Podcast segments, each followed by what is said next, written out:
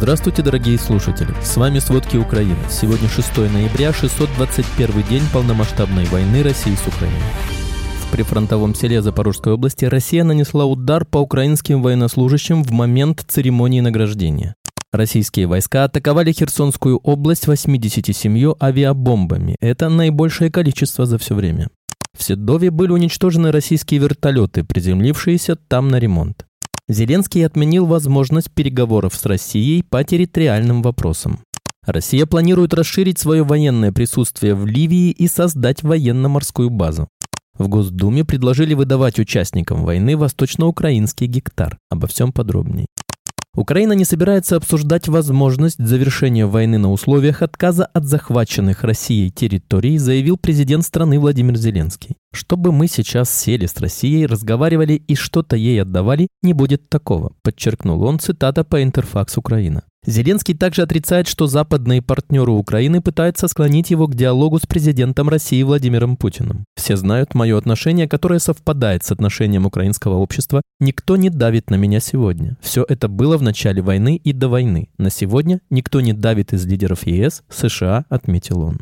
Предстоящей зимой вооруженные силы Украины устроят массированный обстрел территории России и Крыма с использованием беспилотников, заявил начальник Главного управления боевых ударных систем Генерального штаба ВСУ бригадный генерал Сергей Баранов. По его словам, такая тактика будет приоритетной в это время года, поскольку суровые погодные условия могут препятствовать наземному наступлению. Мы намерены извлечь выгоду из опыта, накопленного за предыдущие годы, и использовать беспилотники, чтобы нанести сокрушительный удар по россиянам россиянам, когда боевые действия будут гораздо более статичными, рассказал Баранов. Он уточнил, что новым бомбардировкам дронов «Камикадзе» подвергнутся Крым, приграничные и другие регионы России. Ключевыми целями будут военные базы и инфраструктура. Генерал сообщил, что Украина намерена закрепить значительные успехи, достигнутые за последнее время, когда ряд важнейших военных объектов России попали под удар дронов «Камикадзе».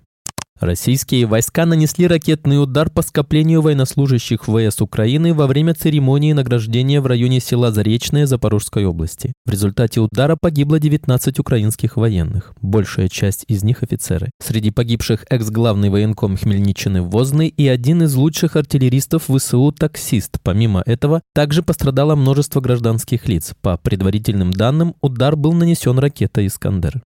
Российские войска атаковали Херсонскую область 87 авиабомбами. Это наибольшее количество за все время полномасштабной войны. Об этом сообщил министр внутренних дел Украины Игорь Клименко. В результате атаки были повреждены четыре многоэтажных дома, при этом один из домов попадает под обстрел уже пятый раз. Также ночью Россия атаковала Одессу. Количество раненых возросло до 8 человек. В результате удара поврежден художественный музей в центре Одессы, где сегодня должны были отмечать его 124-летие.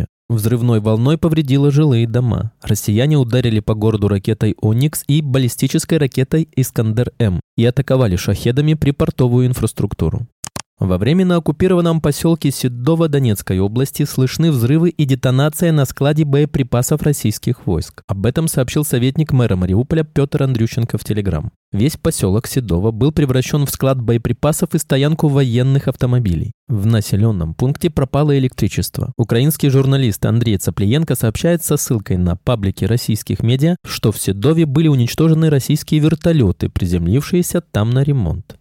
В Украине продолжается серийное производство отечественного аналога иранских дронов «Камикадзе Шахет», которыми регулярно атакует Россия. Силы обороны уже заказывают эти беспилотники для своих операций. Ранее сообщалось о разработке украинских беспилотников, способных преодолевать тысячу километров. Вице-премьер-министр, министр цифровой трансформации Украины Михаил Федоров рассказал, что в 2023 году производство украинских дронов выросло более чем в 100 раз по сравнению с прошлым годом.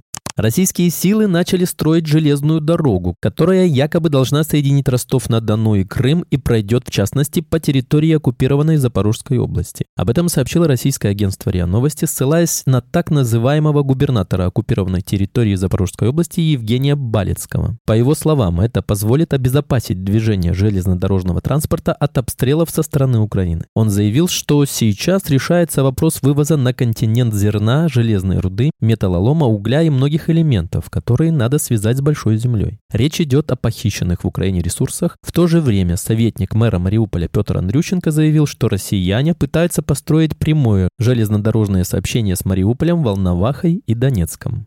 В Украине ликвидировали полковника Следственного комитета России Виктора Передерий. Об этом сообщило российское издание «Живая Кубань». Отмечается, что Виктор Передерий начинал карьеру, работая следователем прокуратуры Новороссийска. Также он какое-то время работал в отделе процессуального контроля Московского межрегионального следственного управления на транспорте. С августа 2017 года Передерий сменил место работы на Московскую академию СК России. В марте 2019 года уволился со службы и ушел на пенсию. Однако в год полномасштабного вторжения России в Украину Передерий вернулся на службу в судебный экспертный центр СК России. В апреле 2023 года он подписал контракт с Минобороны России и поехал на территорию Украины в качестве качестве военного, где и был ликвидирован.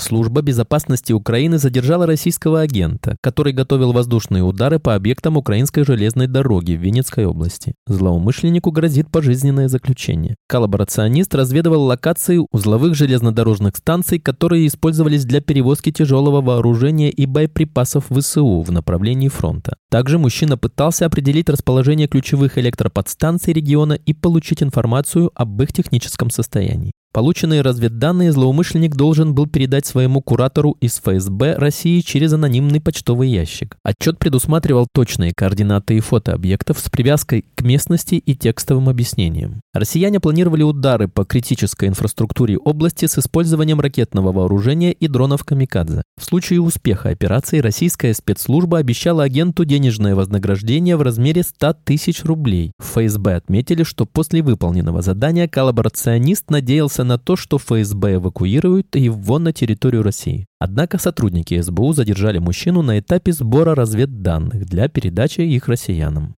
Россия планирует расширить свое военное присутствие в Ливии и создать военно-морскую базу, чтобы сформировать плацдарм на южной границе Европы, пишет Bloomberg. На данный момент идет работа над соглашением по вопросам обороны между российским президентом Владимиром Путиным и командующим восточными войсками Ливии Халифом Хафтаром после их встречи в Москве в конце сентября. Эскалация российской активности в Ливии представляет собой новый вызов для США и их европейских союзников на фоне войны в Украине и противостояния Израиля с Хамас. Бывший спецпосланник США в Ливии Джонатан Уиннер считает, что эта угроза воспринимается администрацией США очень серьезно. По его словам, недопустимо Запустить Россию в Средиземное море было ключевой стратегической задачей. Если Россия получит там порты, это даст ей возможность шпионить за всем Европейским Союзом. Ранее сообщалось, что Россия ищет альтернативу Севастополю после успешных и регулярных ударов Украины, а также расширяет свое военное присутствие вдоль побережья Черного моря в сторону Турции.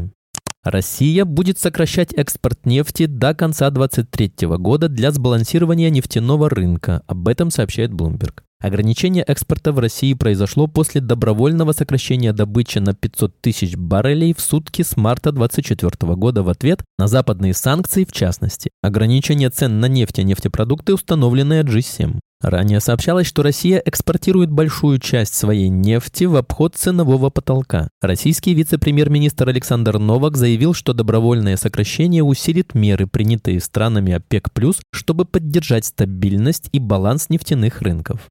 Президент Турции Реджеп Таип Эрдоган объявил, что прекращает коммуникации с премьер-министром Израиля Беньямином Нетаньяху из-за действий Цахал в секторе Газа. Заявление Эрдогана прозвучало через неделю после того, как Израиль пригрозил пересмотреть отношения с Анкарой в свете риторики Турции относительно войны Израиля с Хамас. Нетаньяху больше не тот человек, с которым мы можем разговаривать. Мы списали его со счетов, заявил Эрдоган. Израиль ранее отозвал всех дипломатов из Турции в качестве меры безопасности. Это произошло произошло после митинга в поддержку Палестины в аэропорту имени Ататюрка, на котором Эрдоган назвал израильские власти военными преступниками. В субботу 4 ноября Турция отозвала посла в Тель-Авиве в Анкару для консультаций на фоне боевых действий в секторе Газа. В связи с разворачивающейся гуманитарной трагедией в секторе Газа, вызванной продолжающимися атаками Израиля на мирное население и отказом Израиля от призывов к прекращению огня и беспрепятственному поступлению гуманитарной помощи, было принято решение отозвать нашего посла в Тель-Авиве Шакира Оскара Тарунлара в Анкару для консультаций, отметили в МИД Турции.